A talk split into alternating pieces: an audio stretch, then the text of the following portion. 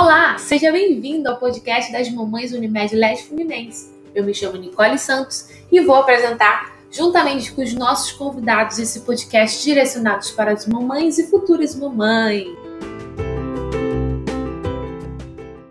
E hoje, com a participação do nosso presidente, Dr. Benito Petralha.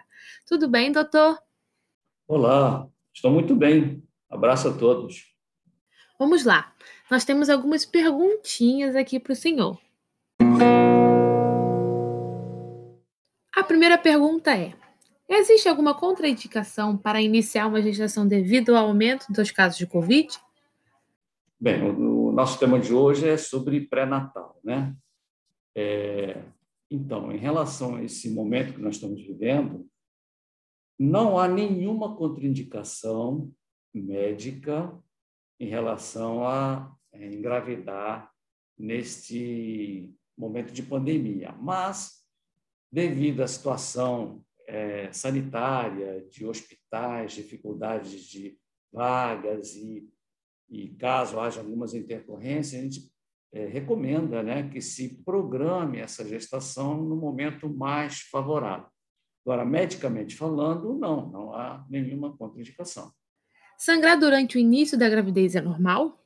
Pode ser normal, não é o habitual, mas é, podemos encontrar alguns casos em que, é, estando gestante no início da gravidez, pode haver alguns escapes é, devido à cavidade uterina não estar totalmente ainda é, ocluída. Mas sempre é uma preocupação quando ocorre um sangramento na gestação no início dela, principalmente devido aos casos de abortamento, de perda dessa gestação. É, o sangramento na gravidez sempre é preocupante, desde o início até o, o, o final da gestação. Mas é muito mais comum no primeiro trimestre, e quando isso acontece, tem que se buscar a causa e afastar principalmente as perdas, né?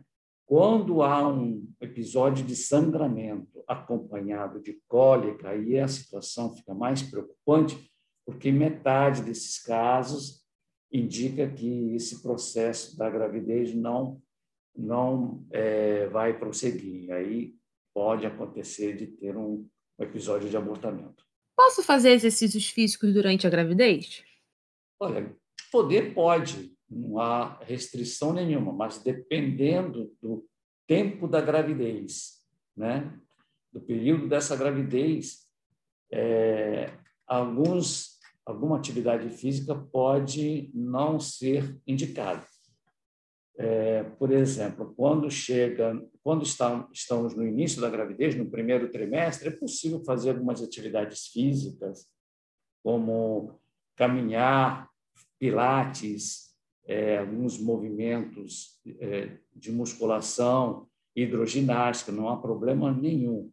Mas, à medida que a gravidez avança, pela própria modificação do organismo materno, algumas atividades ficam mais restritas, principalmente é, exercícios aeróbicos. Então, esses casos não são indicados. Né? Aí, a própria condição da gravidez vai é, sinalizando que não é mais possível fazer certas atividades físicas. Né?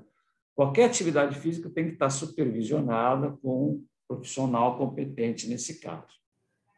Existe algo que não possa comer quando está grávida? Comer alimentação? Não, gravidez não é doença. Você pode comer de tudo, não há restrição alguma. Claro, dentro do bom senso, né? Se na gestação nós temos que nos preocupar com é, ganho de peso, etc., nós orientamos a não ter ingesta de alimentos muito calóricos, né? Então tem que ter um, uma parcimônia em relação a alimentos que contêm muito, muito, muita caloria, né? Agora, alguns alimentos devem ser é, praticamente proscritos, por exemplo, refrigerantes, é, bebidas que contêm muita glicose, muito sódio, esses devem ser evitados. Quantos quilos é normal ganhar durante a gestação? Em média, em, entre 9 a 14 quilos é uma curva normal, aceitável na população brasileira. Né? A gestante tem que ganhar peso, porque se você juntar, somar o peso é, do útero, o peso do feto, o peso da placenta, do líquido amniótico, da, das própria, da própria é, modificação do organismo materno com retenção hídrica, tudo isso você vai somando e vai chegar lá entre 9 até 14 quilos. Um peso abaixo disso deve sempre se buscar a causa. Um peso acima de 14 ou, ou acima da, da, da, do biotipo daquela gestante, também temos que procurar se não há alguma causa patológica nesse caso.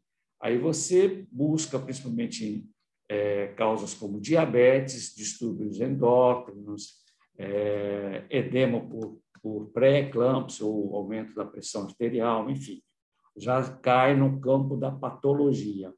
Mas é uma curva normal, diria que é, está entre 9 e 14 quilos, é uma média aceitável.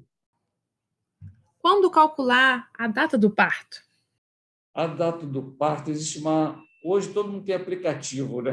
Vai no celular que está lá. Mas tem uma regrinha é, interessante que você pode subtrair três meses e adicionar sete dias à data da última menstruação daquela mulher, fazendo assim uns 280 dias, né? Isso calculado da data da última menstruação. Se for calcular da data da fertilização, que é realmente quando começa a gestação, dá 266 dias.